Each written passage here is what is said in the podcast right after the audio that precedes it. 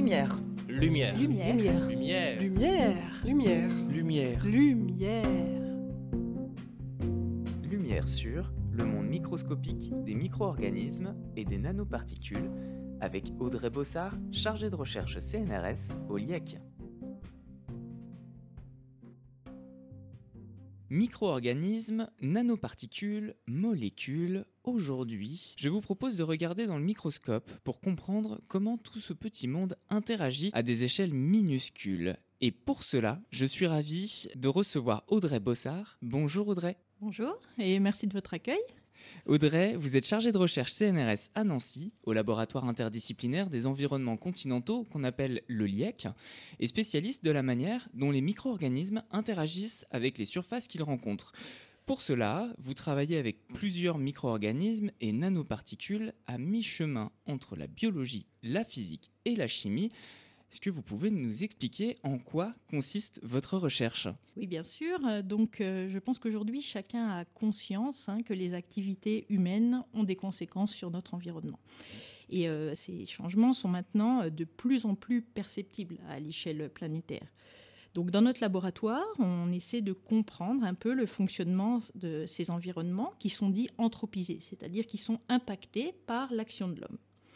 Et donc ça, ça se fait sur, euh, ça, se fait sur différents niveaux euh, d'organisation biologique qui vont euh, des micro-organismes, donc ce qu'on appelle vulgairement les microbes, jusqu'à des échelles beaucoup plus larges, aux échelles des écosystèmes.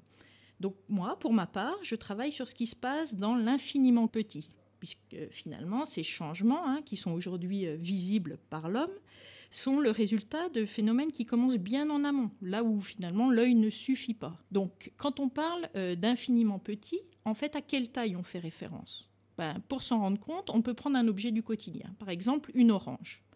Il faut s'imaginer alors que proportionnellement, la différence de taille entre la Terre et une orange est la même que la différence de taille entre l'orange et les micro-organismes que j'étudie.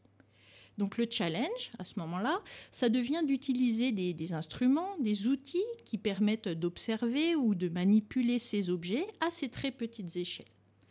Donc, euh, comme vous l'avez dit, mes, recherches, mais c'est le cas aussi pour euh, beaucoup d'autres chercheurs à l'heure actuelle, hein, c'est à cheval entre plusieurs disciplines. Donc, ça nécessite des connaissances dans différents domaines, la biologie, la physique, la chimie. Et donc, c'est pour ça finalement qu'on travaille en équipe hein, et en collaboration avec d'autres laboratoires, puisque chacun apporte euh, ben, des connaissances dans son domaine.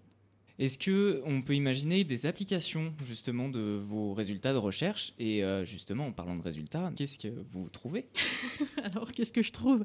Euh, Pour avoir une réponse courte, ça va être compliqué, mais en, finalement, en soi, ma recherche, on peut dire qu'elle est, euh, est fondamentale. hein. L'idée, c'est vraiment de comprendre les interactions moléculaires, les interactions entre les différentes molécules et les modes d'action de différents euh, contaminants, de différents, na- euh, de différents agents chimiques.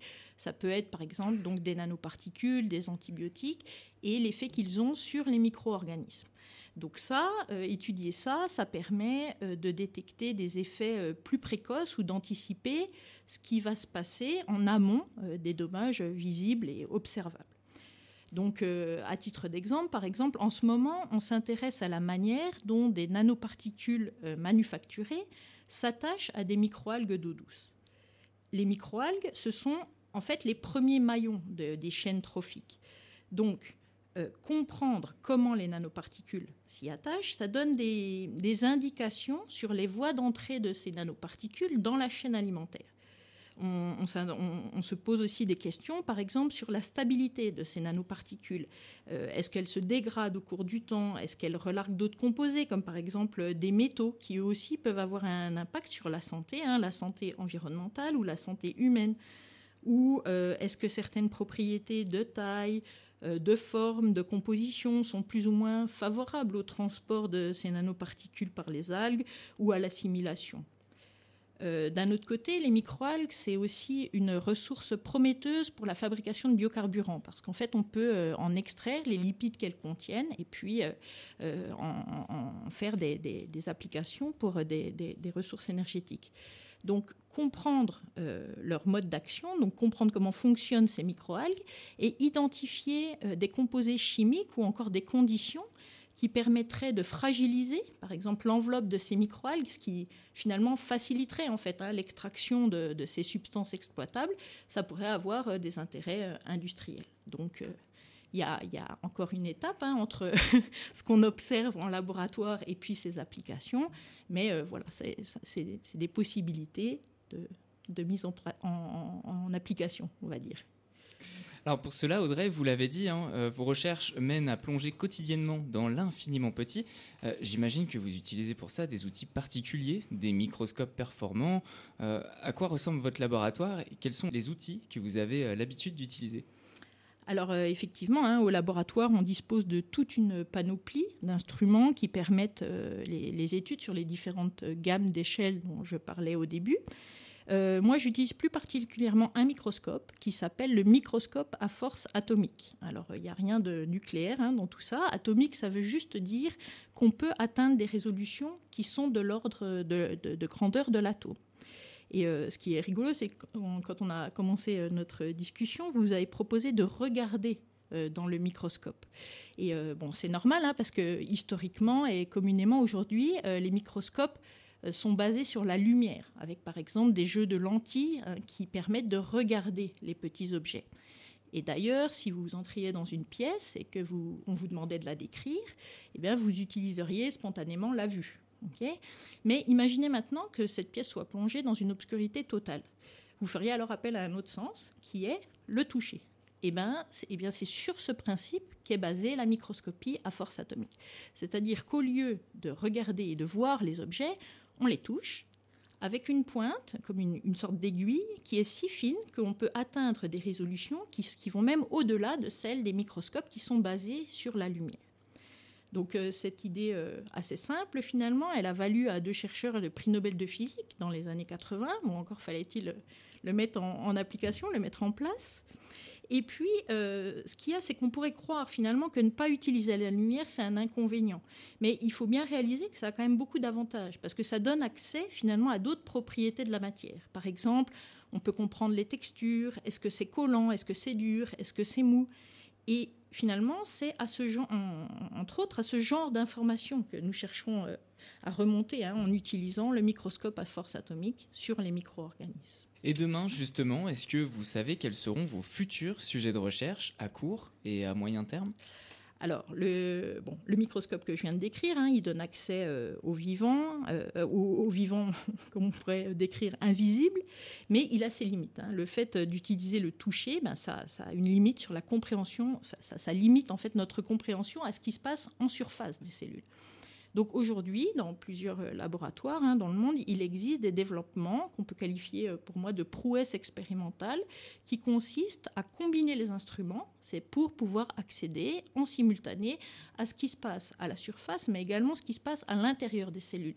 Et comment finalement les messages que la cellule reçoit en surface sont transmis au niveau intracellulaire, c'est-à-dire à, l'intérieur.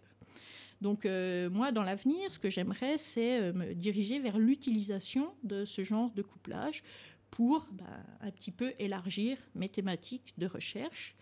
Euh, un, avantage que, je vois également, c'est que nous travaillons à l'heure actuelle sur des cellules qui peuvent rester vivantes hein, pendant nos observations. Ce microscope à force atomique permet de travailler pour les cellules dans des conditions physiologiques. Donc ça, ça permet de suivre des cinétiques d'effet, par exemple, en injectant euh, un polluant ou un antibiotique et regarder comment des bactéries, des microalgues réagissent à ces phénomènes qui sont finalement euh, très dynamiques.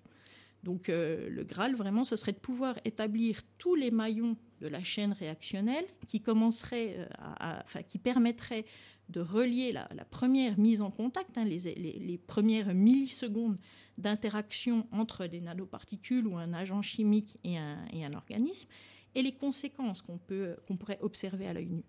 Alors on n'y est pas, mais euh, disons que nos travaux euh, apportent une petite pierre à l'édifice euh, dans, ce sens-là. Audrey, avant de devenir chargée de recherche CNRS, vous avez suivi un parcours mouvementé. Est-ce que, petite, vous vouliez déjà être scientifique? Qu'est-ce qui vous a donné le goût de la recherche? Alors, honnêtement, je ne sais plus si je voulais être euh, scientifique euh, quand j'étais petite. J'ai certainement voulu faire plein de métiers, comme euh, tous les enfants. Et je devais certainement être curieuse, mais finalement, je pense que la curiosité, c'est plus propre à l'enfance hein, que, que l'on devienne chercheur ou pas. Par contre, ce qui est sûr, c'est que durant mon parcours, que vous avez qualifié de mouvementé, j'ai eu la chance de, rencontrer et de travailler avec des personnes qui m'ont vraiment beaucoup inspiré, qui m'ont motivé. Euh, et c'est sûrement grâce à ces personnes que j'ai toujours envie aujourd'hui de, faire ce métier, hein, avec toutes les, difficultés qu'il qui comporte. Mais je suis en tout cas très reconnaissante envers ces, ces personnes. Un grand merci Audrey Bossard d'avoir partagé vos lumières sur vos recherches et votre parcours. Nous allons suivre de très près vos travaux actuels et futurs. À très bientôt. Eh ben, je vous remercie beaucoup. À bientôt. C'était Lumière sur le monde microscopique des micro-organismes et des nanoparticules avec Audrey Bossard, chargée de recherche CNRS au LIEC.